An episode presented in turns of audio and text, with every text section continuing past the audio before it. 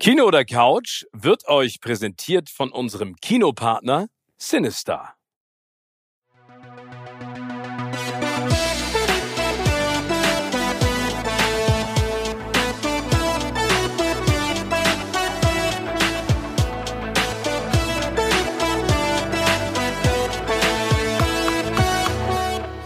Tim macht jetzt die Anmoderation für diese Ausgabe von Kino oder Couch. Listen and enjoy. Herzlich willkommen zu einer neuen Ausgabe von Kino oder Couch. Mir gegenüber sitzt der gebräunte, entspannt aussehende Steven Gätchen. Gebräunt?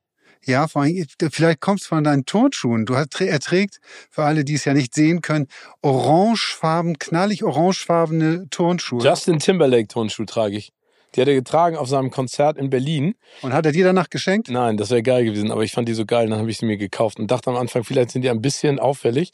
Und dann trägst sie einmal und dann sind sie nicht mehr auffällig. aber das muss ich dir ja nicht sagen, du Turnschuh. Fan. Ein, bis, ein bisschen auffällig ist äh, Ja, schön. Der, ist schön. der Raum erstrahlt von diesen Turnschuhen. Ja, Vielleicht, und äh, von mir. und von dir. Also wir müssen auch. unbedingt ein Foto von dir nachher nochmal für Für die die Community bei Instagram machen, von diesen wahnsinnigen Schuhen, die.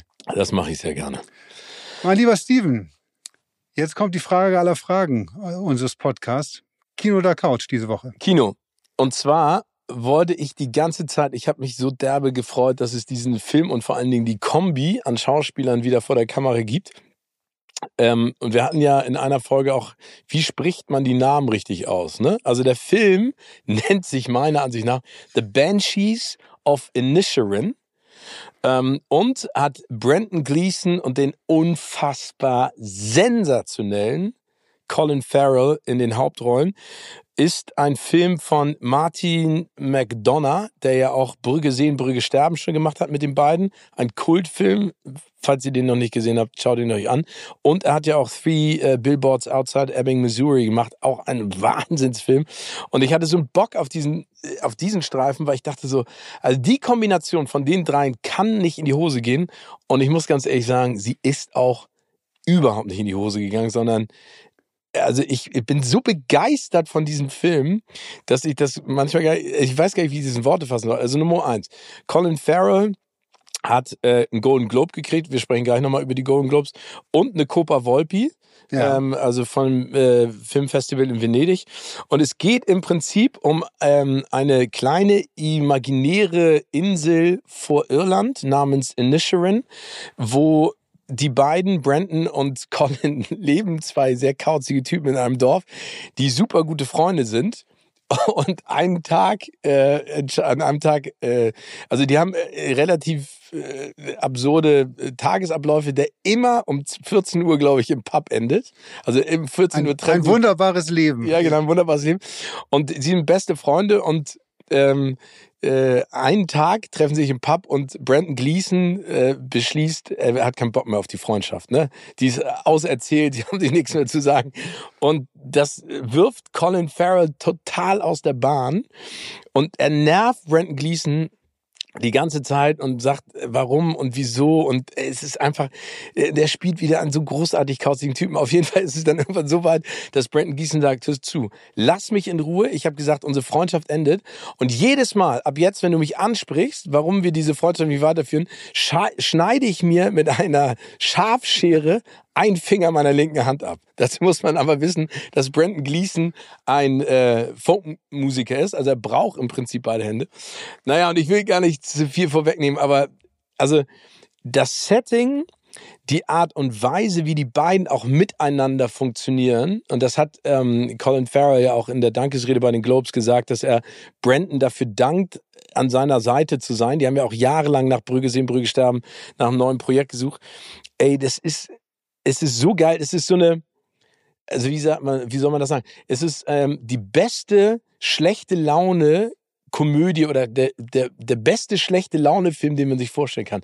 Der ist so großartig und ich, ich prophezei jetzt an dieser Stelle mal und ich würde es ihm echt gönnen, Colin Farrell, dass der einen Oscar gewinnt. Ja, finde ich auch. Hast du ihn gesehen? Ich habe ihn gesehen. Ach. Und äh, man muss einfach sagen, dass dieser Film solche Dialogperlen ähm, ähm, beinhaltet. Ich liebe einfach die Szene, wie Colin Farrell äh, zu Brandon kommt und äh, ihn fragt, was ist denn los? Habe ich irgendwas Ja, genau. gesagt oder getan, warum du jetzt böse auf mich bist und nicht mehr, nichts mehr mit mir zu tun haben willst? Und er guckt ihn einfach nur an und sagt, ich mag dich einfach nur nicht mehr. Das ist, finde ich, die, der, der, Genau. Also Martin McDonough hat ja auch im Film, im, in einem Interview gesagt, dieser Film ist darüber, wie beendet man eine Freundschaft richtig. Ne, und Man kann sie ja nicht richtig beantworten. Aber du hast es gerade gesagt, das sind, also äh, ganz viele Leute loben ja mal Quentin Tarantino zu Recht auch für die Dialogszenen. Das stimmt. Aber das kann der Martin McDonough vor allen Dingen mit diesen kauzigen Typen und in dieser Trockenheit und Kürze, ne, das ist ja nicht ausufernd, so wie die miteinander sprechen, weil die sind ja schon nicht die hellsten leuchtenden im Lampenladen beide, ne? Also die sind schon sehr einfällig. Und wenn, wenn Colin Farrell dann die ganze Zeit sozusagen seine Pseudo-Liebesbeziehung mit seinem Esel oder Eselchen kundtut, der auch noch eine wichtige Rolle spielt. Aber ich finde diesen Film so großartig und dazu muss ich sagen, ich habe Colin Farrell schon ein paar Mal getroffen. Richtig kennengelernt habe ich den damals in Köln bei der Premiere von Alexander, wo er mit blond gefärbten Haaren äh, nicht, sein, nicht einer seiner besten Nee, Filme, muss neben- man jetzt fairerweise neben sagen. Angelina Jolie ähm, äh, geglänzt hat. Und dann hatte ich das große Vergnügen, ihn bei der Goldenen Kamera auch nochmal kennenzulernen. Da war ja er da und Nicole Kidman. Äh, Ryan Gosling war, wie wir alle wissen, nicht da, aber die beiden waren da. Also die Vorlage, sorry, du, musst, du bist dir sicher, dass er es auch war. Was, Colin Farrell? Ja. Ja, logisch. Also der, bei Ryan Gosling wusste ich auch, dass er es nicht war, als er durch die Tür kam. Aber ähm, ich habe mich danach mit Colin Farrell unterhalten. Das ist ein so cooler Typ und man muss dazu ja auch sagen, der ist ja von Dämonen geplagt gewesen, sagt er auch selber. Ne? Also in der in der Zeit von Alexander hat er, glaube ich, alles zu sich genommen, äh, was in seinen Körper reinging oder vielleicht auch manchmal nicht mehr reinpasste und ihn dazu auch in, in missliche Lagen reingebracht hat. Aber wenn man sich jetzt nochmal seine Filme anguckt, Alexander auch, aber der macht, also hier The Killing of a Sacred Deer oder ähm, ach, dieser andere Film fällt mir jetzt gar nicht an. Also der, der spielt so unfassbar gut.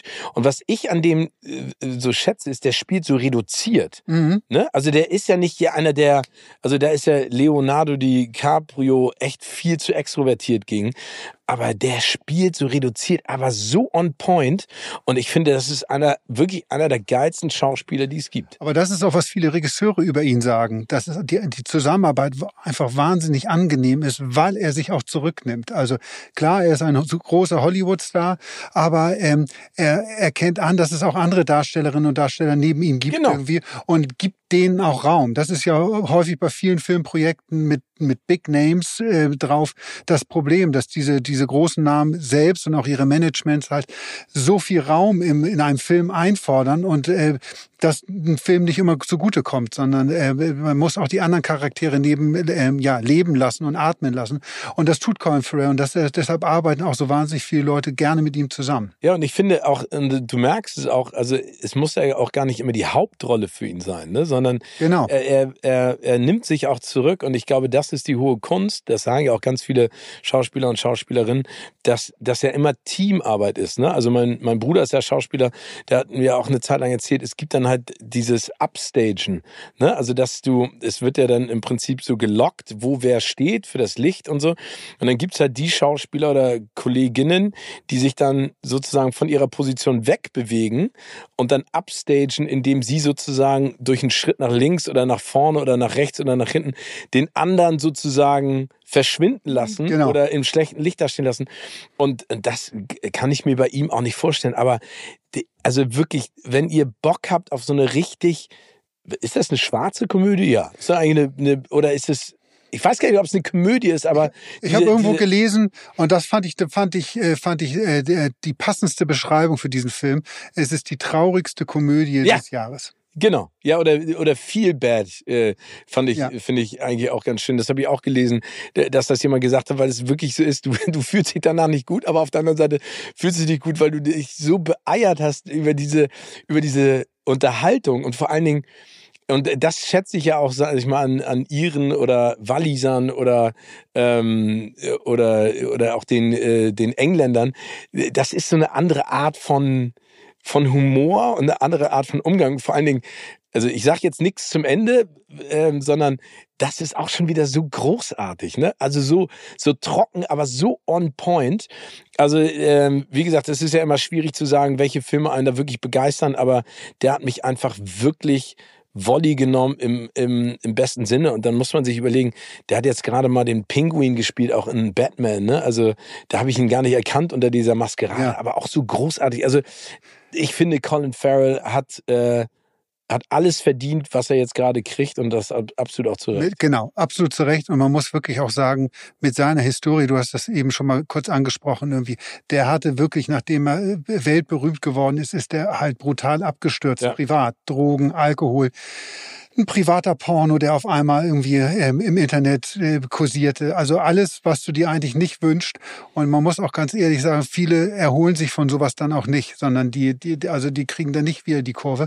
Aber er hat das äh, ganz eindrucksvoll gemacht, indem er sich wie wir ja auch gerade sagten, einfach in allen Bereichen zurückgenommen hat, irgendwie sein Leben geändert hat.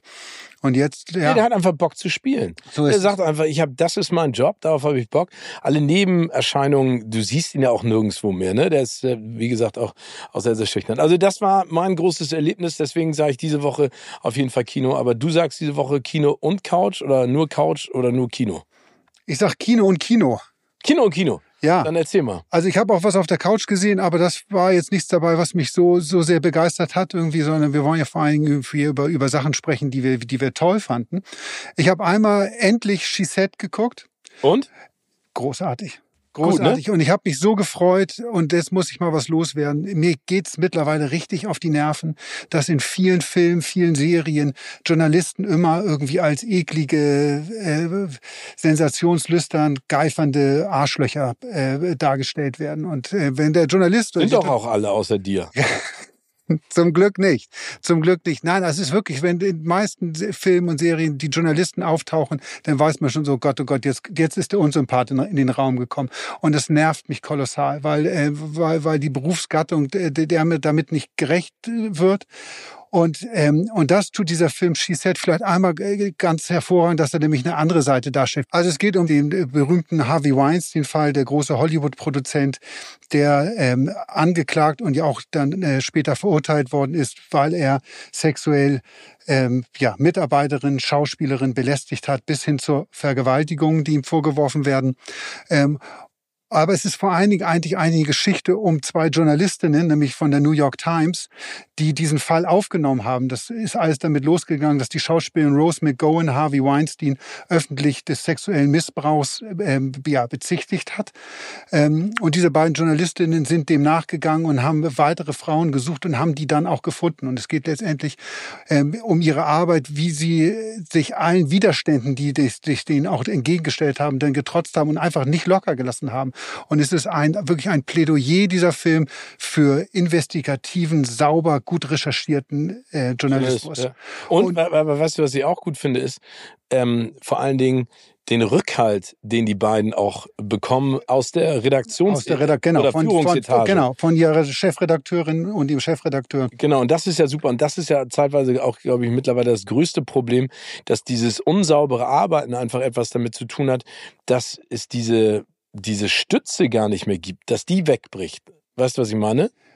Dass die wegbricht, ja, und vor allem man hat ihnen die Zeit gegeben. Das mhm. ist heutzutage natürlich auch, was wir leben in schnelllebigen Zeiten. Das Internet ist überall und ähm, alles muss ganz schnell rucki ähm, rausgehauen werden, auch wenn es um News geht. Ähm, und das ist ja ein Problem, eine große Problematik im Journalismus, worunter der Journalismus leidet, ist einfach, dass man viele versuchen einfach zu schnell zu sein und nicht sauber und und ordentlich ähm, äh, ein Thema bearbeiten und dann die ihre Geschichte zu, äh, zu bringen. Und das zeigt dieser Film halt halt wirklich ganz wunderbar, dass diese beiden Frauen die Zeit bekommen, das zu machen, ähm, äh, zu recherchieren, mit allen zu sprechen und am Ende ähm, eine Geschichte dann auch zu veröffentlichen in der New York Times, die auch den Pulitzerpreis gewonnen hat. Und, das muss ich auch sagen, dieser Film ist einfach eine große Verbeugung so habe ich es zumindest empfunden, vor all den Frauen, die sich dann nachher öffentlich auch geäußert haben. Das waren ja nicht nur bekannte Hollywood-Stars wie Ashley Judd oder Rose McGowan, das waren ja auch viele Mitarbeiterinnen der Produktionsfirma von Harvey Weinstein, von Miramax, die ja auch Opfer von ihm waren und Ja, von genau. diesem ganzen System.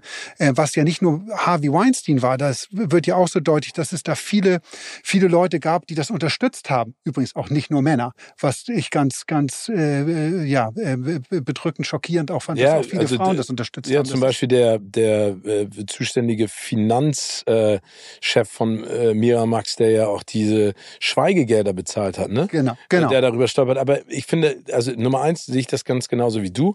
Äh, das ist ein ganz, ganz toller, äh, toller Film. Aber vor allen Dingen, das, das Spannende daran ist ja auch, äh, es geht ja um Recherche und um Telefonate und eigentlich ja nichts, was du visuell unbedingt gut darstellen kannst. Aber ich finde, das hat Maria Schrader ganz toll gemacht. Und es ist immer spannend, auch wenn du weißt, worum es geht, aber du hängst den beiden Hauptprotagonistinnen wirklich an den Lippen, So weil du abwartest, oh Mann, wann kommt dieser erlösende Anruf? Wann sagt die eine äh, zu, dass sie aussagen wird vor Gericht? Ich finde den auch super. Und er ist überhaupt nicht sensationslüstern. Nee, genau. die, diese Story verleitet vielleicht andere dazu, irgendwie auch die, die, die, die Taten irgendwie darzustellen irgendwie. Aber das wird in dem Film gar nicht gemacht, sondern man sieht halt mehr ähm, anhand der Opfer die, die, die Reaktion darauf oder die Folgen, die die Taten für die, für die Opfer gehabt haben. Deshalb, ich fand das ein, ein äh, auf ganz vielen Ebenen beeindruckenden Film und ähm, ich weiß, ist der eigentlich für einen Oscar nominiert? Ist Nee, die kommen ja erst jetzt, die, die kommen äh, jetzt erst raus, Nominierung. die Nominierung. Also Ich da, bin auch mal gespannt, dem würde ich das das ähm, sehr gönnen.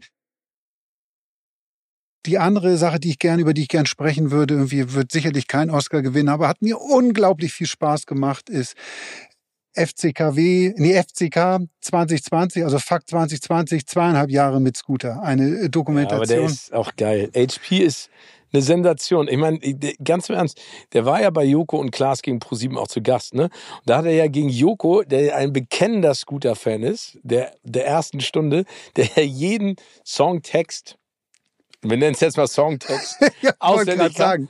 aber der, der, der, das, äh, der das Quiz gegen HP gewonnen hat. Und ich weiß noch, das war so geil, da haben wir ihm eine Frage gestellt zu dem Song, den er erkennen musste.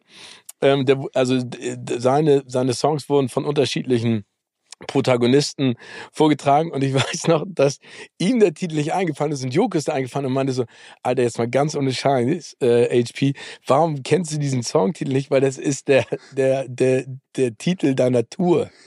Und ich habe mich so beeilt und äh, die haben mich mal geprankt mit einem Scooter ähm, Anruf mit HP, der hat mich angerufen, das war so ein Joko und Klaas Gag. Habe ich ihn aber zum Glück relativ schnell erkannt, weil er, weil er doch eine markante, deutliche Stimme Deutliche. Stimme. Und er hat dich Ja. angerufen, was hat er gesagt? Ich weiß es nicht mehr, aber das war so ein Prank-Anruf, ne? Die wollten mich dann irgendwie hinters Licht. Ich weiß nicht mehr, was das war. Also man muss einfach sagen, dass HP Baxter ist, glaube ich, ein, ein Typ, also ich, äh, ich habe ihn einen Abend mal kennengelernt, ist zu viel. Wir haben zusammen an einem Tisch bei einem Abendessen mal gesessen. Ähm, aber nach dieser Doku muss ich sagen, ist es auf jeden Fall ein Typ. Ich möchte nicht für ihn arbeiten. Das wird auch ganz deutlich in dieser Ja, Doku. ist er so hart? Der ist schon, äh, kann schon echt schwierig sein. Äh, Momentan besteht Scooter ja auch nur noch aus ihm. Die anderen das beiden hat er entweder rausgeschmissen oder sind haben von sich aus äh, das weite, äh, äh, die, die, die Flucht ergriffen.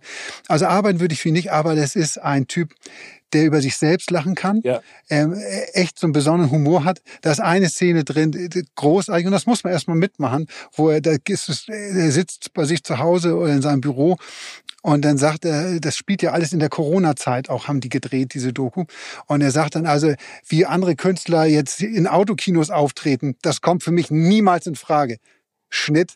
Und du siehst, du siehst Scooter in einem Autokino auf einmal auftreten. Das muss man, das muss man schon mitmachen wollen. Und ähm, nee, es ist einfach, ich muss sagen, ich kann euch allen nur, man muss die Musik von Scooter nicht mögen, tue ich übrigens nicht. Ähm, aber das ist doch völlig egal dafür für diesen Film. Äh, Guckt ihn euch an. Er hat einfach unfassbaren Unterhaltungswert und ich gehe so weit, wenn ich irgendwas, du hast ja gute Verbindung zu Pro7 und zu RTL und wie sie da alle, alle heißen, die Sender. Du musst losgehen, Steve. Ich wünsche mir, ich wünsche mir eine Reality-Show mit HP Baxter. Mit HP, oh, das würde ich aber auch Sowas sofort wie. Keeping Up with the Kardashians macht mir mit HP Keeping Baxter. Up with the Scooter. Das finde ich geil.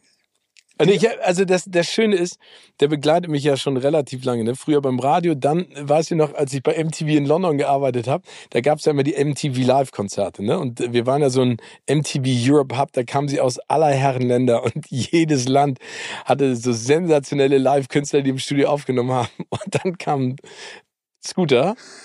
Und ich weiß noch, dass meine englischen Kollegen immer gesagt haben, aber der, der, der, wie, was, wie, das, also das, er singt. Und dann meine ich so, ja, der ist einer der größten Stars in Deutschland. Hat halt keiner verstanden. Und dann äh, ähm, hatte ich ihn ja nochmal äh, bei meiner großartigen Lieblingssendung ähm, Gülschans Traumhochzeit. Das verbinde ich auch. Wenn ich Scooter sehe und höre, ist es wirklich so, muss ich immer an dich denken. Ja, danke. Weil ich immer ich meine, wir haben, wir waren jung, wir haben für Geld haben wir vieles getan, was wir heute Nein, nicht mehr ich habe das ehrlich gesagt gerne gemacht. Es war eine so absurde Situation dann, ne? Unter anderem dann eben auch Scooter, der dann live, äh, also live, auch da wieder in Anführungszeichen, auf der Bühne The Question is what is the question gesungen hat, auf der Hochzeit von Gülcan. Aber er hatte auch mega Spaß. Aber da sind so viele Sachen gewesen, so am Anfang bei den Gästen, die reinkommen. Und, äh, äh, und warum bist du da? Ich weiß gar nicht, wer das war, war es Mola Albisi oder irgendjemand anders? Und, und dann ins Mikrofon so meinte, ja, äh, ProSieben hat mich gefragt, ob ich herkomme. Also gar keine, gar keine Verbindung zum, aber wo Mola hatte bestimmt Zug, ich weiß es auch nicht. Auf jeden ja, ich, Fall. Weiß, ich weiß noch genau, ich, also ich glaube, wenn ich es richtig zusammenbekomme, Scooter war ja nur was so für Gülschan, Kamps und ihren Ehemann die Hochzeitsband, ja. ja genau. und, äh, und, der Song, den sie gespielt haben, soweit ich mir da war, Harder, Faster, Scooter. Ein, das perfekte Hochzeitslied meiner Meinung nach. Nee, also the, the question is what is the question. Ach, das war gespielt. das. Genau. The question is what is the question is what is the question. Ah, geil. Aber den gucke ich mir auch nochmal an. Ich wollte nochmal kurz nachreichen, äh, äh, weil wir gerade bei lustigen äh, Zeitgenossen sind. Ich habe so was Geiles gelesen über Colin Farrell bei bei den Dreharbeiten. Und zwar, es gibt äh, drei Tiere. Es gibt ein Pferd, Kutsche, es gibt einen Hund und es gibt äh, den Esel. Ne? Vom Esel ist er getreten worden, vom Hund gebissen und das Pferd ist rückwärts mit ihm in, in, ins Wasser reingelaufen. Finde ich auch geil. Da siehst du mal, er kann gut schauspielen, aber mit Tieren kann er nicht so gut. Aber da müssen wir vielleicht nochmal, weil Colin Farrell ja den Golden Globe gewonnen hat, müssen wir nochmal ein ganz kurzes Fazit zu den Globes Definitiv. Äh, ziehen, weil deine und meine Theorie, finde ich, war ja total berechtigt, dass wir gesagt haben, schaffen die Golden Globes, sag ich mal, äh, ihr Comeback? Ich würde mal sagen, semi. Also es waren gute, nachvollziehbare Auszeichnungen, unter anderem für Colin Farrell, dann Kevin Costner für Yellowstone, eine der geilsten Serien überhaupt, auf die du mich gebracht hast bei unserem schönen Spaziergang äh, durch hier Klövenstehen, ähm, die ich absolut liebe, die Serie. Ähm, und ich habe mich gewundert, du hast es dann ja auch gesehen, also wer alles dann da war, also ein Spielberg war da, ein Pitt war da, äh, ein Tarantino war da, eine Roby war da. Hättest du das gedacht? Das war, das war, ich, ich hatte ja auch so, so in der letzten Folge gesagt, dass man, ich glaube, dass die Sendung äh, oder die Show so dem Ende geweiht ist, weil ich da wirklich gedacht hatte, dass niemand kommen wird. Ich hätte nicht gedacht, dass Steven Spielberg nach den ganzen Skandalen dort wirklich, wirklich aufläuft. Ähm, es waren wirklich viele da. Es war eine sehr, sehr glamouröse Veranstaltung. Ich glaube, das hat viele dann rückblickend auch überrascht. Ich habe mit ein paar Kolleginnen und Kollegen gesprochen, die da waren, die vor Ort waren irgendwie und auch da mal gefragt, warum war, also ich habe, ich hätte nicht gedacht, dass die alle kommen. Das Ding in Hollywood ist momentan irgendwie, und das ist vielleicht ganz menschlich, das zeigt, dass diese Leute, auch so Superstars, auch ein Spielberg oder ein Brad Pitt, letztendlich gar nicht so viel anders sind als wir. Die wollten alle gerne mal wieder feiern. Also das ist einfach, dass, dass in Hollywood irgendwie die großen Award-Partys ja auch durch Corona und vieles drumherum, unter anderem auch die Golden Globe-Skandale nicht mehr in der Form so stattgefunden haben. Und da scheint auch in Hollywood so ein Gefühl momentan da zu sein und so ein Sehnsucht nach, hey, wir wollen einfach gerne alle zusammenkommen irgendwie und wir wollen, wollen gerne feiern. Das hat sich auch gezeigt dann auf der, auf der Aftershow-Party, die war ja im Beverly Hilton Hotel.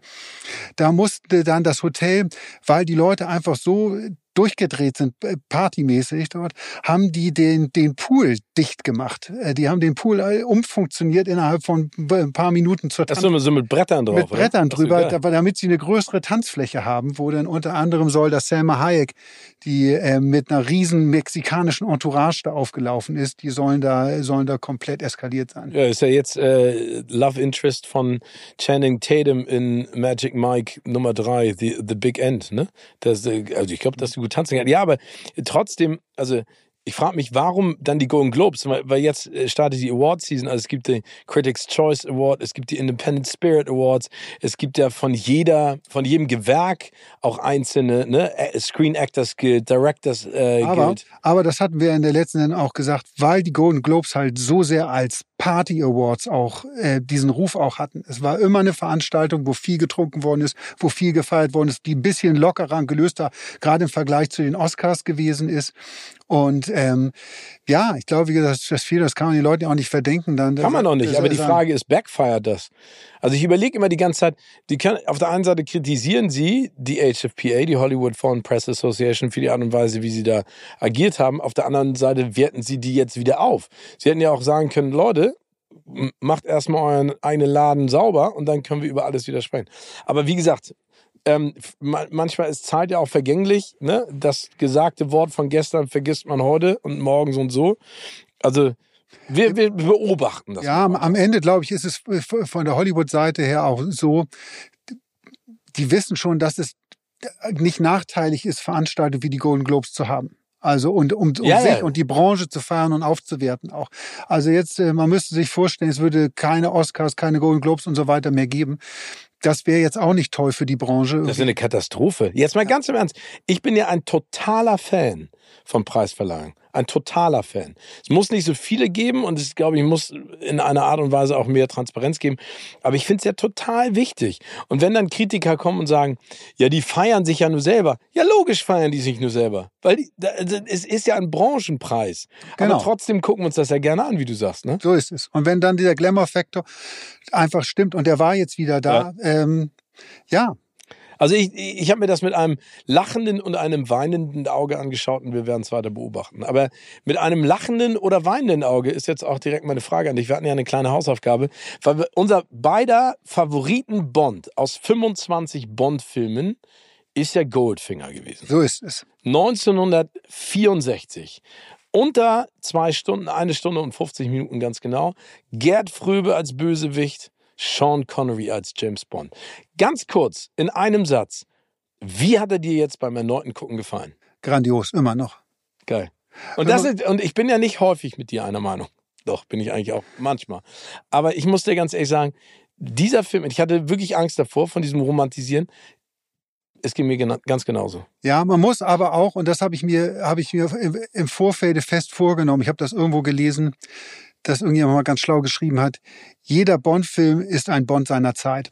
Und man ja. darf natürlich jetzt nicht so einen Film von, ich glaube, er ist von 1965. 64. 64, ähm, nicht sich so einen Film angucken und ihn jetzt mit den neuen Daniel Craig, also die, die Bonds vergleichen, also die technischen äh, Gegebenheiten, die jetzt da sind, die, die, die Stunts, äh, alles, was da heutzutage gemacht wird, da hält er natürlich von den Action-Szenen was heißt, er hält nicht mit. Es ist einfach Aber anders. darum geht's ja gar Darum nicht. geht es überhaupt nicht. Aber naja, es gibt, glaube ich, schon Leute, die sich das, also zum Beispiel, ich kann dir sagen, meine Töchter haben versucht, sich mit mir den Film anzugucken. Die haben nach einer halben Stunde, haben sie wortlos den Raum verlassen. Was, was, ähm, ja, ich habe versucht, sie auch äh, dazu zu bewegen. Aber ich bin der Partneronkel, kann ich das nicht beeinflussen von außen? Du müsstest vielleicht mal für die kulturelle, für die kulturelle Erziehung meiner einen Tochter, vielleicht solltest du da mal ein bisschen mit eingreifen. Ich, ich, ich rufe ich ruf die gleich mal an. Genau. Nee, aber, aber du hast natürlich recht. Also, aber ich finde, äh, man sagt ja auch, he stands the test of time. Ne? Also klar, also ein Name wie Pussy Galore. Kannst da du sind wir bei She Hashtag MeToo. Ja, genau. Nee, kannst du natürlich heute nicht mehr benutzen. Ne? Und es gibt da ja auch diese, ähm, äh, äh, diese diesen großartigen Satz, den es angeblich auch im Drehbuch gab, ne, wo sie sagt, Hi, I'm Pussy Galore und dann sagt er, äh, ja, das wusste ich, äh, aber was machen Sie? Ne, also das wurde dann alles umgeändert. Das kannst du heutzutage natürlich, solltest du auch definitiv nicht machen. Das war extrem sexistisch und auch absurd. Trotzdem muss man natürlich auch sagen, dass äh, eine äh, Honor Blackman, die die ja spielt, die ich ja geliebt habe in der Serie mit Schirmscham und Melone, eine großartige Serie von damals. Ja. Da hat sie ja Emma Peel gespielt. Ähm, trotzdem eine sehr starke Frauenfigur ist, natürlich viel zu enge Kleider und der Ausschnitt viel zu groß und sowas. Äh, trotzdem eine, eine, eine starke Frau. Ähm, was ich einfach, also für mich ist es der beste Bond, weil ich finde, Sean Connery ist in der absoluten Blüte seines Lebens. Also ich finde, der sieht so unfassbar smart aus in jedem seiner Anzüge, in jedem Auftritt, in jeder Sekunde, auch hier bei den Pferdestellen und sowas in der Konfrontation mit Gerd Fröbe. So unfassbar gut. Das und, und, dieser, und dieser Bond hat gerade, gut, das ist jetzt vielleicht für Filmnerds eher was, aber was, der hat so viele ikonische Momente genau. auch, die äh, nicht nur Bond, sondern das, das gesamte, die gesamte Filmbranche bis heute prägen. Ja, also aber gerade gerade den Bond-Bereich, also mit ikonischem. Es war eigentlich der erste Bond-Film, der wirklich mit einem Song, dem Goldfinger-Song von Shirley, Shirley Bassey, oh. äh, gleich losgeht. Das war das erste Mal. Äh, wie, und ja, heute wird vor jedem neuen Bond gerätselt irgendwie, wer ist denn, wer, wer singt denn den Song irgendwie? Und das war eigentlich letztendlich der der Beginn. Ja, das Fundament gelegt. Das Fundament dafür gegossen. Ge gelegt.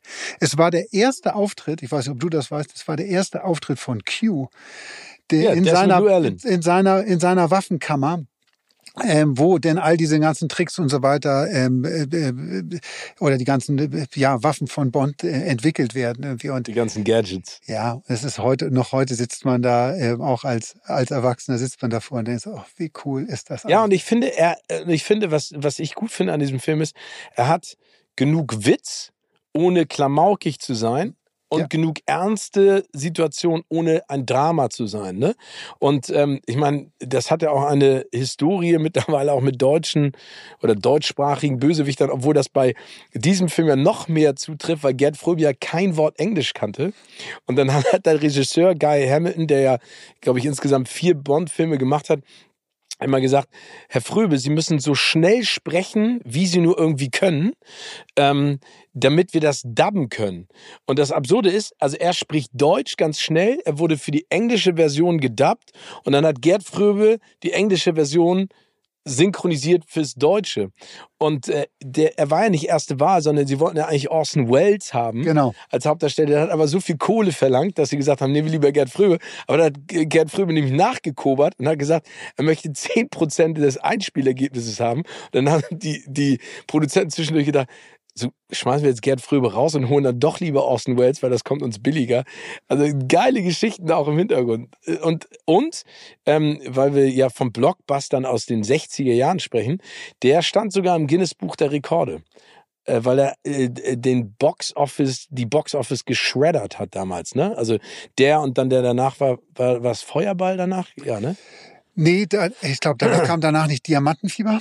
Weiß ich nicht. Auf jeden Fall, der danach wurde dann noch mehr erfolgreicher, aber ich finde ihn auch immer noch so geil und auch diese Sets und, äh, und natürlich Oddjob, ne? Also der, der, der Mann mit dem Hut. Der Mann mit dem sensationellen James Bond Feuerball kam danach. Hat Frauke gerade Genau, hat also unsere Frauke, die liebe Frauke einmal angezeigt. Genau, warte mal, ich, ich markiere das hier mal auf der Liste Steven gegen Tim. Ein weiterer. Es steht mittlerweile 37 zu Stimmt, 0. du verbesserst mich wirklich relativ häufig, ist mir auch schon auf. Nein, ich habe nur manchmal Glück, dass ich das richtig habe. Aber, aber Odd Job, also diese, diese Prügelei am Ende in Fort Knox mit diesem Goldbarren, den er dann nach ihm schmeißt. Und er, das ist so geil, ne? Solche Brustmuskeln für unsere Challenge für den Sommer können wir uns ja auch aneignen. Wie Odd Job, die dann nur so wegkickt mit der Brust, ne? So ein Goldbarren. Oha, da hast du gerade was angesprochen, worüber wir vielleicht einmal ganz kurz sprechen müssen. Unsere, unsere Body Challenge, auf die ich mittlerweile mehr angesprochen worden bin, als mir lieb ist, um Wirklich? ehrlich zu sein. Ja. Weil du, weil, weil da so viel Luft nach oben ist noch bei dir, oder? Nee, weil Leute gesagt haben, okay, ihr habt da beide die Klappe sehr weit aufgerissen, irgendwie mit eurem Sportprogramm, die, die ihr, die ihr machen wollt, ähm, und eurem Beachbody, den ihr dann irgendwie für den Sommer erreichen wollt. Da müsst ihr jetzt auch nachlegen, da müsst ihr auch irgendwie zeigen, ähm, äh, was dabei rauskommt. Und äh, fairerweise muss man sagen, sie haben nicht ganz unrecht. Wir haben da wirklich die Klappe aufgerissen und jetzt müssen wir auch nachlegen. Ja, okay, aber Beachbody ist ja, also ist das ein Body, auf dem ich Dinge platzieren kann auf meinem Körper? Also wie eine Zeitschrift. Oder, oder du kannst auf deinem, auf deinem, einen Teil deines Bodies kannst du sehr gut ein Bier abstellen, glaube ich. Auf, meine, auf, meinem, auf meiner Brust, weil die Brustmuskulatur so ausgeprägt ist. nee, also ich bin da immer noch voll dafür. Ja, dann lass uns das machen. Wir müssen nur irgendwie gucken, wie wir sozusagen den Beweis dann antreten, wer am Ende wirklich den besseren Beachbody hat. Von das heißt, wir, wir schreiben beide äh, unser, unsere Ziele auf. Ne? Also nicht 0,25 Gramm abnehmen bis Sommer. Das habe ich schon geschafft. Das glaube ich dir. Äh, allein hier, wenn du keuchend die Treppe hochgehst, im vierten Stock, weiß ich, dass du das schon schaffst. Aber äh, wir können das ja auf den Zettel schreiben äh, wa- was so unsere Ziele sind. Und ähm, das geben wir dann Frauke. Die bewahrt das in Umschlägen auf bis zur letzten Folge. Die ist dann irgendwann im Sommer. Und dann werden wir uns für Instagram nochmal in unseren beachigsten Outfits ähm, zeigen. Aber erst dann. Die, die, die, also dann zeigen wir uns erst. Wir machen jetzt keine Vorabfotos. Nee, ich glaube, dafür sieht man uns ja häufig genug. Ne? Also am 1. Juni ist die letzte Folge. Das sind, ah, ich bin nicht so gut im Kopf rechnen, elf Monate noch. ähm, 1. Juni 2026. Nein, also, aber das ist doch ein schönes Ziel. Ja. Ne? Und dann, und dann, oder wir können uns ja noch mal eine Figur aus äh, einem Film rausnehmen. Du nimmst zum Beispiel Jason Momoas Körper aus Aquaman und ich nehme Hugh Grants Körper aus Operation Fortune. Ich dachte Jack Black aus Jumanji. Jack Black aus Jumanji. Oh, einer meiner Lieblingsfilme und jetzt schwiffen wir wieder ab. Nacho Libre. Nacho Libre mit Jack Black. Ganz im Ernst, die, ich liebe, ich habe es ihm auch gesagt, ich, als ich ihn am roten Teppich getroffen habe, ich gesagt, Jack, uh, I'm really sorry, but I have to tell you, I love you. Und da hat er sich gefreut wie ein kleiner Schnitzel. Kennst du meine Lieblingsgeschichte mit Jack Black noch? Habe ich die nicht mehr erzählt? Mit dem, Mit dem, äh, ich I'm gonna, glaube, das äh, interessiert viele. Hau das ist meine absolute Lieblingsgeschichte, wenn ich die noch mal erzählt habe. Mit Jack Black. Äh, wir haben ein Interview gedreht. Das ist lange her. Lange her. Das war, glaube ich, zu Gullivers Reisen. Und die Idee war, Jack Black sitzt auf einem auf einem Barhocker und dreht sich immer um sich selbst und immer wenn er frontal in die Kamera guckt, sagt er Hi, I'm Jack Black, I'm an actor, I'm a musician und dreht sich dann immer weiter. Wir haben aber gemerkt, dass der Frame, also der Ausschnitt der Kamera so eng ist, dass diese Drehung, dass er immer im Kopf mitgedreht ist, dass das Bild halt verwackelt war. Und hat, hat ein, ein großartiger Kollege, den ich sehr, sehr liebe und schätze, gesagt, ey, ich helfe kurz. Ist reingelaufen, hat sich unter den Barhocker gelegt, auf dem Jack Black schon saß. Und dann meinte Jack Black, ähm, what are you doing? Und dann sagte BK, nenne ich ihn nur, I'm gonna screw you four times. Und das Studio lag auf dem Boden. Und BK, wie wir ihn alle freundschaftlich nennen, guckte alle völlig entsetzt an was habe ich denn gesagt, was habe ich denn gemacht?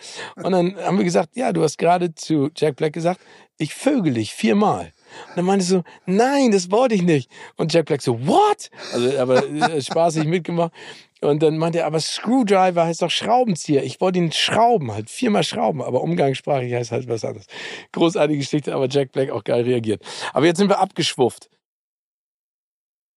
Genau, also wir sind bei Goldfinger, den wir beide immer noch großartig finden. Du warst Und ja, genau, allen nur wärmstens. Achso, und unsere Challenge. Also wir haben die Challenge geklärt. So wird's gemacht. Erster, erster Sechster ähm, werden wir dann auflösen, wer von uns den Beachbody des Jahres hat. Beachbody 2023. 20 hat. Genau. Gut.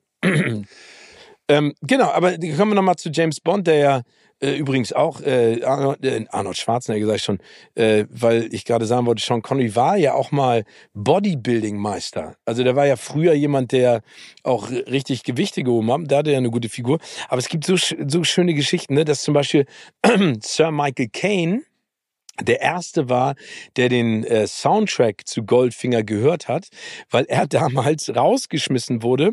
Der hat in einer äh, WG gewohnt mit Terence Stamp, auch ein großartiger Schauspieler, und wurde rausgeschmissen und hat äh, nach einer Unterkunft gesucht und war sehr gut befreundet mit John Barry, der den Soundtrack für Goldfinger gemacht hat und hat ihn dann gebeten, kann ich bei dir unterkommen? Daraus sind dann Wochen geworden und John Barry hat halt Tag und Nacht an dem Soundtrack gefeilt und hat dann Sir Michael Caine, damals war er noch kein Sir, aber morgens beim Frühstück den Soundtrack von Goldfinger vorgespielt, der danach völlig geflasht war und äh, das richtig geil fand. Wer auch ein guter Bösewicht ist. Auch äh, Michael Sir Caine. Immer noch. Weil, immer noch, weil einfach einer der, der großartigsten Schauspieler, die es auf diesem Planeten gibt. Ja, also kommen wir vielleicht von unserem Lieblings-James Bond ähm, zur großen Frage, wer wird denn der neue Bond? Und wen würden wir uns wünschen? Die, Genau, die, also- die Frage haben wir ja auch an, an unsere Zuhörerinnen und Zuhörer gestellt. Und da gab's echt geile Vorschläge, ganz kurz mal, aber in deinem Ranking, ne? Der Ja. James Bond äh, Darsteller, wer ist wo? Also wer ist an deiner Nummer eins? Sean Connery. Ich bin da wirklich ganz, also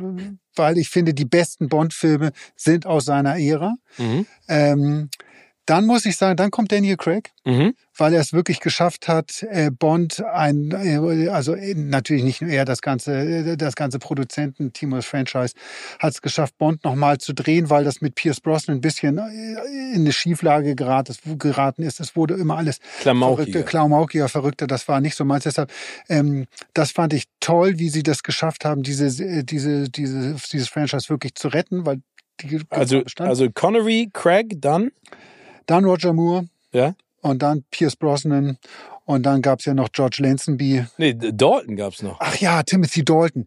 Den, oh, den mochte ich nie.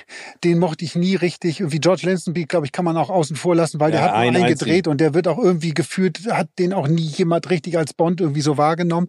Ähm, ja, und Timothy Dalton fand ich war nie, ähm, nee, ich bin nie mit dem richtig warm geworden. Nee, ich auch nicht. Aber das ist genau mein Ranking. Obwohl mittlerweile Daniel Craig, weil ich finde, der hat dem eine solche unfassbare Dynamik gegeben und es war ja auch ein hohes Risiko, ihn so zu ent, wie nennt man, entmystifizieren. Ja, Weil, weil Daniel Craig eine ganz andere Tiefe gekriegt hat, jetzt auch privat. Ne? Also das hatte ja Sean Connery nie. Deswegen ist es so schwierig, die beiden auch miteinander zu vergleichen. Aber ich finde, die sind absolut auf einem Level. Und ich bin ja, du hast ja auch schon ganz viele Interviews geführt. Ich werde ja auch häufig gefragt, wen hättest du gerne mal interviewt? Ne? mhm. Ich hätte gerne David Bowie interviewt, leider nie. Freddie Mercury, leider nie. Und Sir Sean Connery. Ich hätte Sean Connery, ich glaube, das wäre alle nicht ein mehr da. Wird, wird alles nichts ja, mehr. genau. Ein Hölleninterview geworden. Ich glaube, weil der knallhart war. Ne? Es gibt ja auch diese Geschichte, Freund von mir hat damals äh, an dem Score gearbeitet.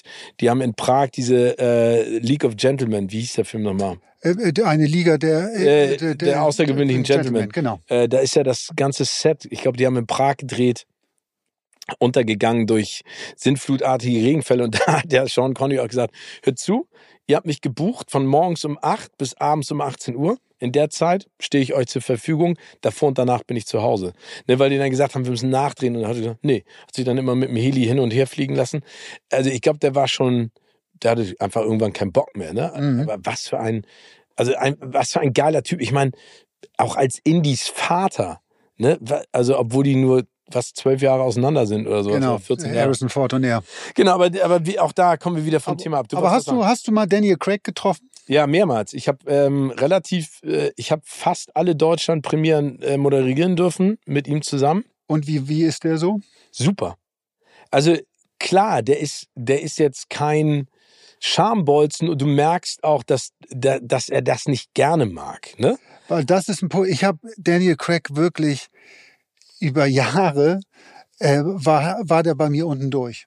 Ja? Ja, weil er, äh, er hat diese Bond-Rolle übernommen, ist äh, durch die Rolle weltberühmt geworden. Er war vorher, muss man fairerweise sagen, ein talentierter, guter Schauspieler, aber nicht sonderlich, okay. nicht sonderlich bekannt. Er war der Freund von Heike Makatsch. Ähm, dadurch kam, ist er mir das erste Mal richtig irgendwie aufgefallen, aber ähm, jetzt nicht durch, sein, durch, so, durch seine Filme. Ähm, er ist durch Bond weltberühmt geworden, er ist durch Bond unfassbar reich geworden. Also ähm, man weiß ja so ungefähr irgendwie, was, in welchen ähm, Sphären diese die, die, die Gehälter da für einen Bond-Darsteller sind. Und er hat sich dann letztendlich die letzten beiden Bond-Filme nur noch in auch in Junkets und Interviews eigentlich abfällig über diese Rolle Ja, geäußert. ich meine, er hat damals gesagt, bevor er einen neuen Bond macht, schneidet er sich die Pulsadern auf. Ja. Ne? Und das fand ich immer, ich fand das immer undankbar. Fand ich auch. fand das äh, undankbar de, den ganzen Team gegenüber ähm, und, und, und die Chance, die so eine Rolle ja auch irgendwie dann hat oder beziehungsweise wozu die dich macht, das fand ich undankbar und fand ich total daneben und deshalb war ich auch am Ende so, ey, dann hör bloß auf irgendwie. Also, ne, aber nee, gefühlt war es dann eher so, dass er das immer wieder sagte, um seine Gage hochzutreiben, weil natürlich das Produzententeam um Barbara Broccoli rum, sie wollten ja unbedingt mit Daniel Craig weitermachen und es ging dann immer in die Verhandlungen für einen neuen Film und das war mein Gefühl. Ey, Der redet die ganze Zeit negativ darüber und sagt, er will aufhören, damit die noch mehr Geld auf den Tisch packen, was sie dann auch getan haben. Ja, Rückblickend, ich glaube, ja, nee, äh, rückblickend jetzt muss ich eine Sache, da verstehe ich ihn mittlerweile. Und das, glaube ich, ist vielen Leuten, also weil wir wollen ja auch gleich noch darüber sprechen, wer vielleicht der neue Bond wird und wen wir uns da wünschen. Bond zu spielen hat natürlich auch echte Schattenseiten. Und das hat äh, Barbara Broccoli jetzt äh, erzählt, dass äh, bei den Verhandlungen auch zum, wer der neue James Bond werden soll, sie schon reingehen und sagen, der, der das machen wird, der muss sich zehn bis zwölf Jahre lang dazu verpflichten, dieses Bond-Ding zu machen. Der kann zwischendurch andere Filme drehen, aber die Zeit ist so limitiert, weil die Produktionszeiträume denn so eng sind, dass da nicht viel möglich ist. Und das hat man bei Daniel Craig ja auch gesehen. Der hat nicht viele andere Filme in der Zeit gedreht, als er als Ja, er aber Bond ich, ich stelle mir dann immer die Frage, weil ich, äh, das ist ja berechtigt, aber das ist ja so- bei so vielen passiert, ne? In Shia LaBeouf durch die Transformers-Filme.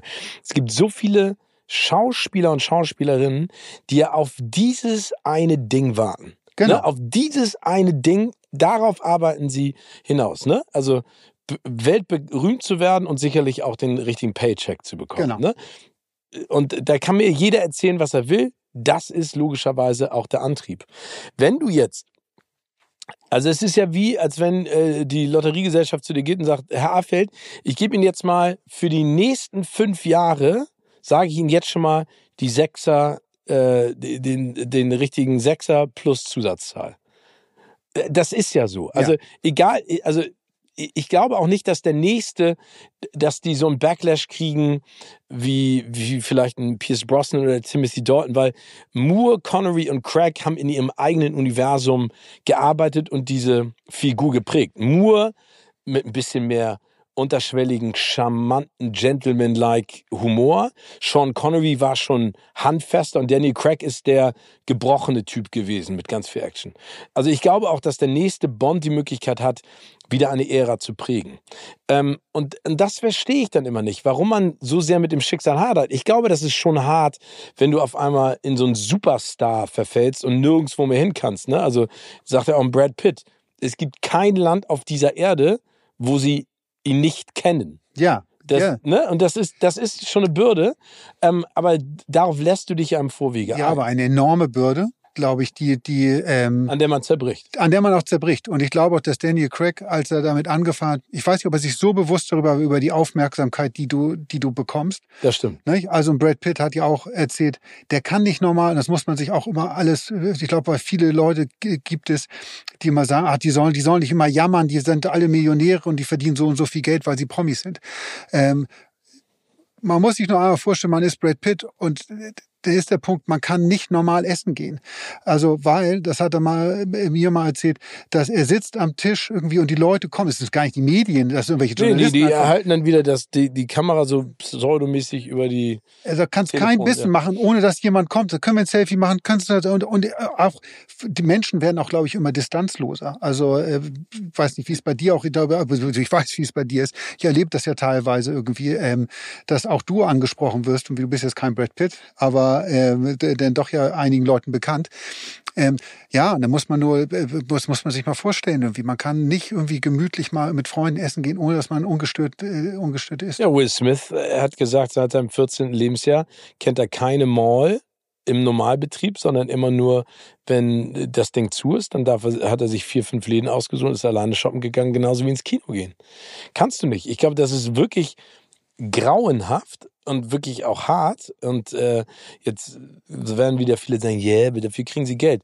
Das ist, glaube ich, nicht alles. Ne? Also ich glaube, das kann man, man kann es antizipieren, aber das, was dann passiert, ist eine andere Dimension. Ich glaube, das spielt auch, ehrlich gesagt, in der Suche des neuen Bonds eine Riesenrolle. Ne? Also wenn man sich mal überlegt, dass es ja keinen Darsteller in dem Sinne gab, der vorher schon eine Riesennummer gewesen ist. Ne?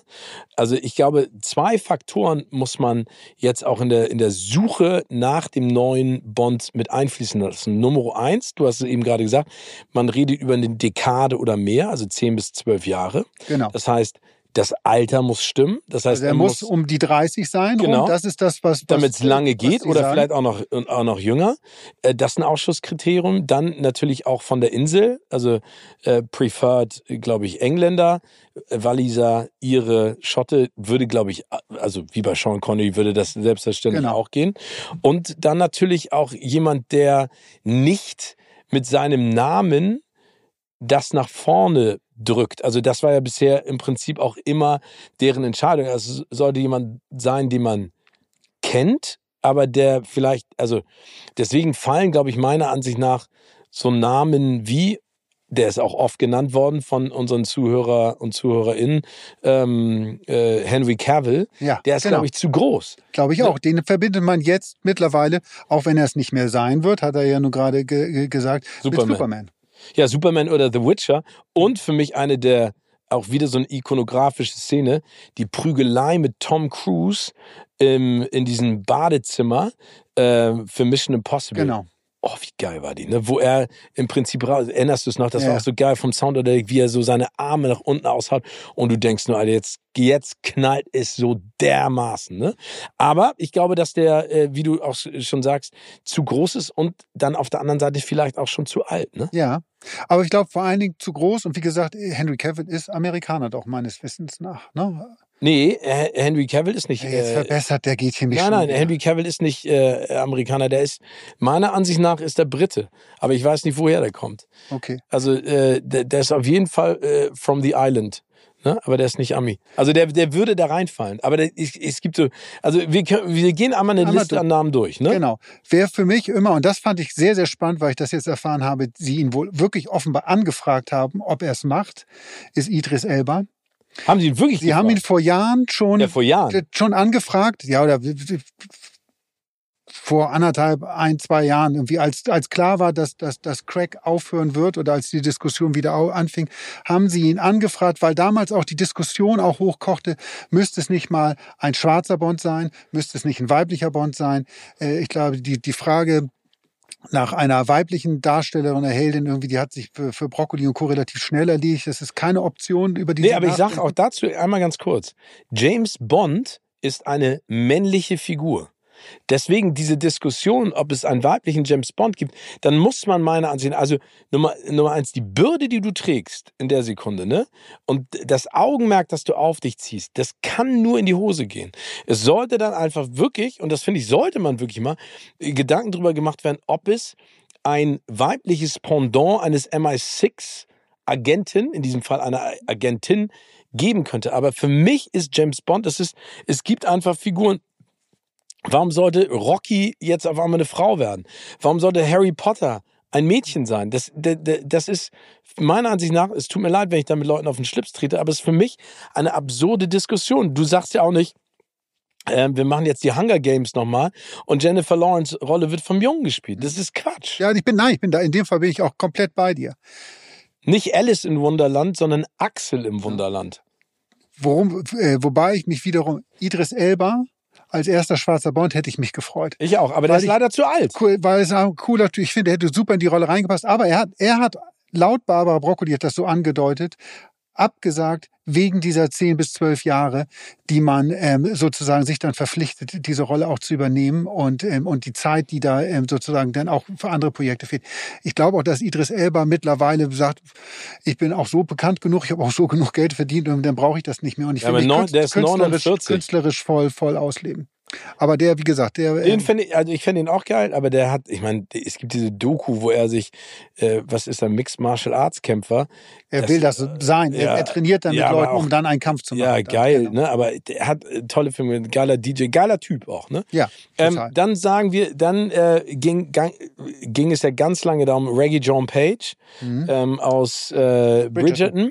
Hat das richtige Alter, 31. Aber ist einfach nicht der richtige Typ dafür. Also ich weiß, jetzt werden ganz viele Bridgerton-Fans werden. Äh, werden Weiß ich nicht, warum. Ich habe hab auch welche zu Hause, die, die das ganz toll finden, die Serie, und die den toll finden irgendwie. Der ist mir zu sehr ein Softie. Es gab jetzt Aber den kannst du doch richtig hochpushen. ja, Also vielleicht ist das dann die Firma. Also Reggae John Page auch nicht. Tom Hardy auch lange im Gespräch, mittlerweile zu alt. Der hat auch keinen Bock drauf. Der wird auch zu ich glaube auch, dass die Bond-Produzenten Zu keinen Bock auf ihn haben. zu unberechenbar, glaube ich. Genau. Tom Holland hat er selber seinen Hut äh, reingeworfen. Unser lieber Spider-Man zu, jung. Zu jung, zu bubihaft. Ja, stimmt. Also der könnte eher. Es gibt ja diese. Kennst du diese Buchserie Alex Rider? Ja. Genau. Äh, das ist Auf eher in der, in der Richtung. Ne? Also das könnte eher so, so ein Typ sein. Der ist als junger Spider-Man ist der ist der perfekt. Sensationell. äh, Der Perfekt wird auch noch ganz geile genau, Filme Das glaube ich auch. Aber momentan, ich fand ihn auch in diesem mit Mark Wahlberg. Uncharted. Uncharted fand ich ihn auch ganz gut. Ja, also, äh, gut. Für so eine Form von Film. Ne? Genau. Äh, Ähm, Ein junger Indie. zum Beispiel. Könnte man sich mal überlegen. würde sehr sehr gut passen. Tom Hiddleston. Mein also Idris Elba, Tom Hiddleston, mein Geheimfavorit Wirklich? eigentlich immer gewesen. Und ich kann jedem, der daran zweifelt, der ihn nicht kennt, kann ich nur raten, guckt euch The Night Manager, Ja. läuft bei Amazon Prime, kann man sich das angucken, eine Miniserie, beruhend auf einem Spionage-Thriller von John Le Carré. Night Manager, eine der besten Serien, die wirklich in den letzten Ja. zehn Jahren Gibt es doch gedreht jetzt die worden zweite sind. Staffel auch. Machen sie doch jetzt gerade. Du bist du besser informiert als ich. Ich habe immer gehofft, dass mal eine neue Staffel kommt. Machen Hugh Laurie, äh, Dr. House spielt den Bösewicht in, in, der, in der Serie und Tom Hiddleston spielt äh, den Helden, der äh, durch Zufall äh, letztlich ins Spionagegeschäft reinkommt. Und wer das gesehen hat, ähm, könnt ihr gerne auch mal schreiben äh, und nicht mit mir einer Meinung ist, dass der sich durch diese Rolle alleine perfekt für die Bond-Rolle äh, angeboten hat. Äh, ja, da würde ich gerne die Begründung mal lesen. Ja, ja also ich finde Tom Hiddleston auch gut. Den habe ich kennengelernt, ähm, logischerweise als Loki. Äh, gemeinsam mit Chris Hemsworth haben wir damals auch eine schöne Folge gedreht und haben mit denen so Arm-Wrestling und solche Sachen gemacht. Sehr eloquent, sehr smart. Ähm, also würde auch vom Typ her dazu passen. Ähm, ist allerdings jetzt auch schon 40. Das stimmt. Und, Was aber. nichts heißt, ne? Nein, was nichts sagt, genau. Ich glaube, dass man da im Zweifel auch ein Auge vielleicht bei der Produzentenseite ein Auge zudrücken Ich meine. Danny Craig ist jetzt auch über 50. Genau. Aber, weil- aber Hiddleston einfach, da kommt so viel, der hat, der hat Stil, der hat Charme. Das ist, der hat vom Auftritt, der, der passt perfekt in diese Bond-Rolle rein. Und, vielleicht für Bond nicht so entscheidend wie, aber den Spaß müsst ihr euch alle mal antun. Guckt mal, gebt mal bei YouTube ein, Tom Hiddleston Dancing oder Ja. Der, Mann kann tanzen. Der kann und wie er tanzen. tanzen kann. Und lieber Steven, das ist eine Aufgabe, die ich dir gerne stellen würde. Was denn? Für, für eine, für, für, dass du auf Instagram, ich würde dich gerne mal so tanzen sehen wie Tom Hiddleston. Okay, mache ich. Ich kann tanzen ähm, äh, wie Kevin James. Den Sprinkler kann ich machen aus Hitch. Wir können dann den Vergleich machen, ob du Ke- Kevin James, Tom Hiddleston, Ja, wem du näher bist irgendwie mit einem, mit einem kleinen Dan mit einer kleinen Dance Ja, okay, mache ich. Extra für dich. Extra für dich. Äh, kommen wir wir weiter zu möglichen Kandidaten. Henry Golding, Hauptdarsteller aus Crazy Rich Asians, äh, britisch-malaiischer Herkunft. Sieht sensationell gut aus. Von der Statur her echt cool. Vielleicht noch nicht Potenzial dafür, aber auch da haben wir ja gesehen, bei Daniel Craig kann man drehen. 34 Jahre alt. Richard Madden, lange gehandelt. Mhm. Bodyguard und Eternals meiner Ansicht nach nicht. Nein, meine auch nicht. Das ist, die haben alle noch nicht bewiesen. Ich glaube, dass ein Bond-Darsteller schon noch mal ein bisschen mehr beweisen muss, dass er auch ein richtig guter Darsteller ist. Ja, ja, glaube ich, aber das kommt ja vielleicht auch mit der Rolle. Cillian Murphy, für mich ein ganz, ganz großer Mitte, Ja. äh, Mitte 40 mittlerweile. Peaky Blinders, jetzt bald Oppenheimer mit Chris Nolan. Er ist ja sozusagen Chris Nolans Ziehsohn Mhm. oder Muse. Ähm, glaube ich aber auch nicht. Würde ich an Cillian Murphys Stelle aber auch, glaube ich, nicht machen. Nee, ich glaube auch, der, der ist, wäre eher für mich jemand, der den perfekten Bond-Bösewicht auch nochmal Stimmt. darstellen könnte. Weil der Oh, hat mit so, Hugh Grant. die beiden zusammen irgendwie so, also weil Cillian Murphy auch so eine, das kommt in Peaky Blinders ja sehr, sehr gut rüber. Es kommt in dem, in dem Dark Knight-Film, Ah, er ja auch. Scarecrow. Scarecrow. Er hat so eine, so eine dämonische Seite auch irgendwie. Das, ähm, ich glaube, dass das, aber andersrum wieder, das wäre auch jemand, auf den Namen bin ich gar nicht gekommen. Irgendwie für Bond schon spannend. Das finde ich ein spannender Name äh, als, als Bond-Darsteller. Ja, aber wie gesagt, vielleicht altersmäßig schwierig, obwohl der wirkt nicht, als wenn er altert, ehrlich gesagt. Der sieht immer noch so aus wie vor, vor 20 Jahren. Jamie Bell aus Billy Elliot. Weiß ich auch nicht. Ja, weiß ich auch nicht. Der hat versucht, auch seit Billy Elliot, seit der Rolle irgendwie, irgendwie wieder so richtig Fuß zu fassen. Irgendwie Dann äh, Damian Lewis aus Homeland, aber der ist zu alt. finde ich auch, ja, auch Äh, nicht. passt auch nicht? Passend. Aiden Turner aus den Hobbit-Filmen. Nee, haut mich auch nicht um. Ich warte die ganze Zeit auf den Namen, irgendwie, den der, der, der es meiner Meinung nach werden wird. Ja, genau, aber, ich- aber ich lese noch mal Chancen welche vor, weil wir haben ganz viele geile Vorschläge auch gekriegt, ne? Alex Patifier. hat. Der Mann von Tony Gahn, Mhm. unserem deutschen Supermodel. Ja, guter Typ. Hat ja auch Magic Mike mitgespielt, kann auch tanzen. Ist das ein Kriterium neuerdings für James Bond? Nein, glaube ich nicht. Fällt mir nur gerade so ein. Das Ja. Ja, glaube ich auch nicht. Ähm, Phil Dunster, Jamie Tart aus Ted Lasso. Ich meine, Jamie Tart ist eine geile Rolle, aber als der Vorschlag kam, danke nochmal für eure Vorschläge Ja, oder, oder Anregungen, äh, hätte ich nicht gedacht, aber ähm, Humor hat er auf jeden Fall. Definitiv. Ich bin auch ganz begeistert von den, von den Vorschlägen, die da, die da kommen, irgendwie, weil wirklich auch ganz ungewöhnliche Namen hätte ich jetzt nicht auf der Liste gehabt. Dann Ivan, ich hoffe, ich spreche das jetzt richtig aus. Rion äh, kommt aus Wales, ähm, spielt bei Game of Thrones mit und jetzt bei Barbarians und Magic Flute. Glaube ich nicht. Nein. Also sehe ich nicht. Asa Butterfield, Kenne ich noch nicht mal. äh, Hugo Cabrea, der die Hauptrolle gespielt. Und Ah, bei Enders Game, der Film mit Harrison Ford, erinnerst du bestimmt. ja, ja, ja, jetzt, ich entsinne mich durch an ein Gesicht. James McAvoy. Nee, X-Men zu, äh, zu sehr da verbraten. Oh, für mich die schlechteste äh, Superheldenfilmreihe aller Zeiten. Wo ich ihn gut fand, war in dem Film, wo er die verschiedenen ähm, Split. Split, wo er so verschiedene, genau, Ja, den Killer fand ich ihn auch gut. Da Ich finde ihn ja auch so gut, aber der, ich finde trotzdem passt er nicht. Der hat ja auch diesen geilen ähm, äh, Actionfilm mit Charlie Theron gemacht, ich weiß nicht mehr, wie der heißt, aber wo es diese unfassbar, wo sie diese Action-Dame spielt, wo es diese unfassbare Prügelei durchs Treppenhaus gibt. Äh, Taron Egerton aus Kingsman, der auch äh, Elton John gespielt hat. Ja. Ja, ich glaube durch äh, ähm, ab, nein, auch weil er Kingsman gemacht hat und Kingsman halt irgendwie so ja so ein kleiner Bond-Abklatsch ist. Allein deswegen würden die Produzenten ihn niemals nehmen. Ja, das stimmt. Charlie Hunnam. Uh, spannend. Der Weil ist ja, den finde ich ehrlich gesagt sehr geil. genau, kann man vielleicht noch mal äh, für alle der ähm, Sons of Anarchy gemacht, äh, dann Pacific Rim hat er gemacht, King Oh. Arthur hat er gemacht. Papillon, die Neuverfilmung, Ja. wo in der Steve McQueen-Rolle, wo ich ihn echt gar nicht so schlecht fand. Also das war Nein, der einfach, ist also, auch gut, aber der hat bisher noch keinen Film gekriegt, wo er mal so. Also die haben ihm immer so, so, so Rollen gegeben, durch die er glänzen könnte, aber dann war der Film irgendwie nicht so. Genau. Ne? Und jetzt spielt er ja mit in der Serie mh, diese Buchverfilmung Shantaram. Ja, genau. Haben, haben wir schon mal drüber gesprochen, die mich noch nicht so richtig catcht. Ich finde sie noch nicht so. Ich habe sie, noch- ich hab sie noch nicht gesehen. Ich habe das Buch gelesen äh, und ich gebe immer kleine Buchtipps hier nebenbei. Das kann ich nur allen wärmstens ans Herz legen. Ist übrigens auch das Lieblingsbuch von Madonna. Kann die überhaupt noch lesen mit ihrem Gesicht?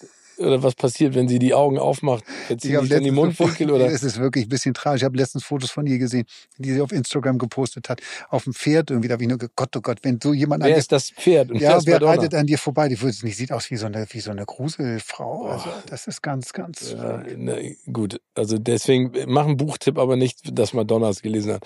Äh, und dann letzte, äh, letztes aus der, also Charlie Hunnam finde ich gar nicht so Finde schlecht. ich auch gut. Und dann Tom Ellis, der spielt Lucifer oder Lucifer. Ja, ja. Aber äh, haut mich auch nicht um. Zu glatt- aber jetzt zu- kommen wir mal zu zum Namen, der überall kursiert. Der Name und meine meine Information nach und äh, äh, wohl auch wirklich kurz vor Vertragsunterzeichnung steht. Aaron Taylor Johnson So ist es. Hat die richtige Herkunft, hat das richtige Alter, ist 32. 32. Äh, wer auch schon bei Kino oder Couch zu Gast in unserem Podcast. Ähm, also wer nochmal reinhören möchte, erzählt tolle Sachen, ist ein, wirklich ein sehr spannender Typ. Und ich habe ihn geliebt als Kick-Ass. Als Kick-Ass Nowhere Boy. Ja, ähm, äh, wo, er- wo er, äh, John Lennon spielt, hat er ja auch mehrere Preise für gewonnen. Der hat halt bewiesen, dass er auf der einen Seite, du hast gerade gesagt, Kick-Ass, äh, der kann die Actionrollen übernehmen. Ähm, Er hat da jetzt auch Bullet Train, hat er ja mit Brad Pitt Super. zusammen, super. Ähm, also das kann er, aber er ist nebenbei auch ein ernstzunehmender, wirklich guter Schauspieler. Nocturnal Animals von Tom Ford, der zweite Film. Ich bin ein riesen Tom Ford-Film-Fan. Ganz schlimmer Film, aber da spielt er auch großartig. Großartig. Der, dementsprechend. Und, das muss man sagen, wie gesagt, der ist schon relativ weit, wo in den Verhandlungen. Also die, ähm, er ist eingeladen worden von Barbara Broccoli zu Testaufnahmen. Ähm, das machen die nicht mal eben so, sondern müssen die schon wirklich großes Interesse haben. Er hat wohl auch schon die Szene gedreht, die, die, die, die äh, Anfangsszene von Bond, wo er in der, in der, in der Mündungs, in der Pistolenmündung da durchgeht. Äh, diese ikonische Szene, die haben sie mit ihm sogar auch schon aufgenommen, was, äh, was so der nächste Step ist. Und Barbara Broccoli, die letztendlich die Frau ist, die das, Ja, das alles entscheiden wird, soll wahnsinnig angetan sein von ihm. Der Ähm, ist auch gut. Das ist ein geiler Schauspieler. Du hast gerade gesagt, geiler Schauspieler, extrem charismatisch, sehr attraktiv, aber jetzt nicht so ein, so ein Model-Look, sondern der hat was, ne? Was ja auch ganz wichtig ist, dass der nicht so, so eine Schönheit ist, sondern einfach äh, cool aussieht. Der hat die Erfahrung.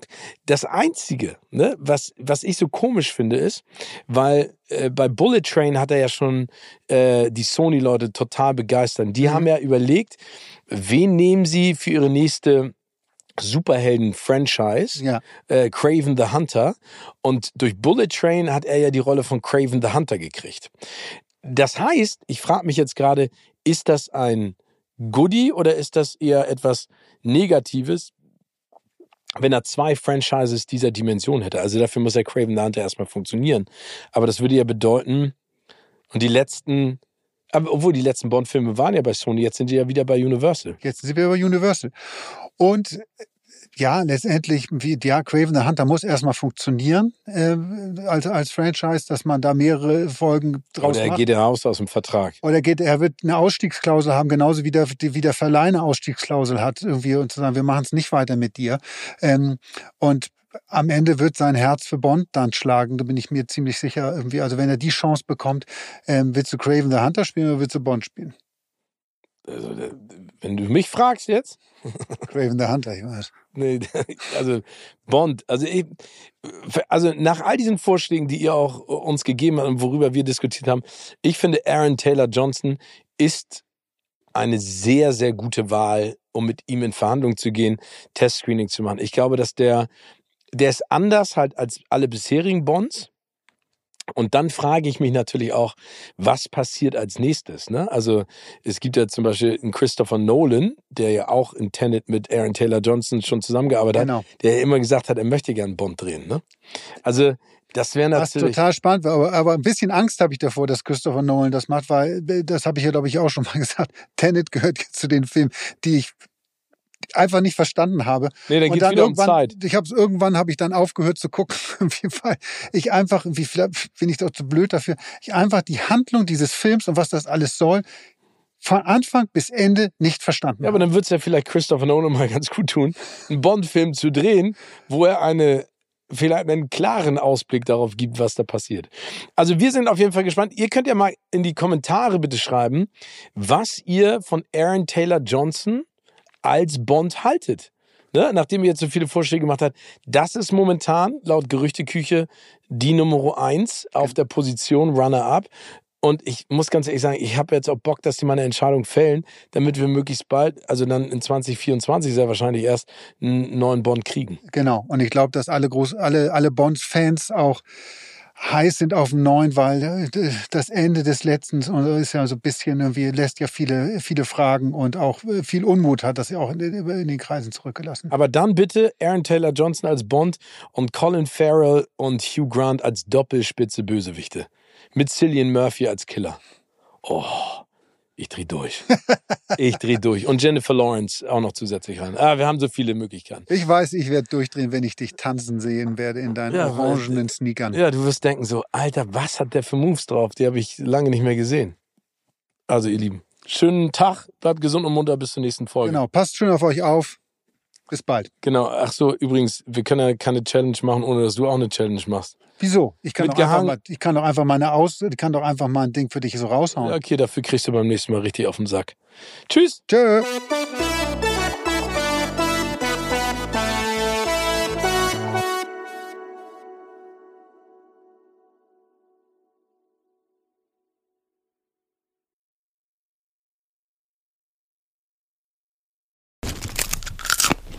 Kino oder Couch wurde euch präsentiert von unserem Kinopartner Sinistar.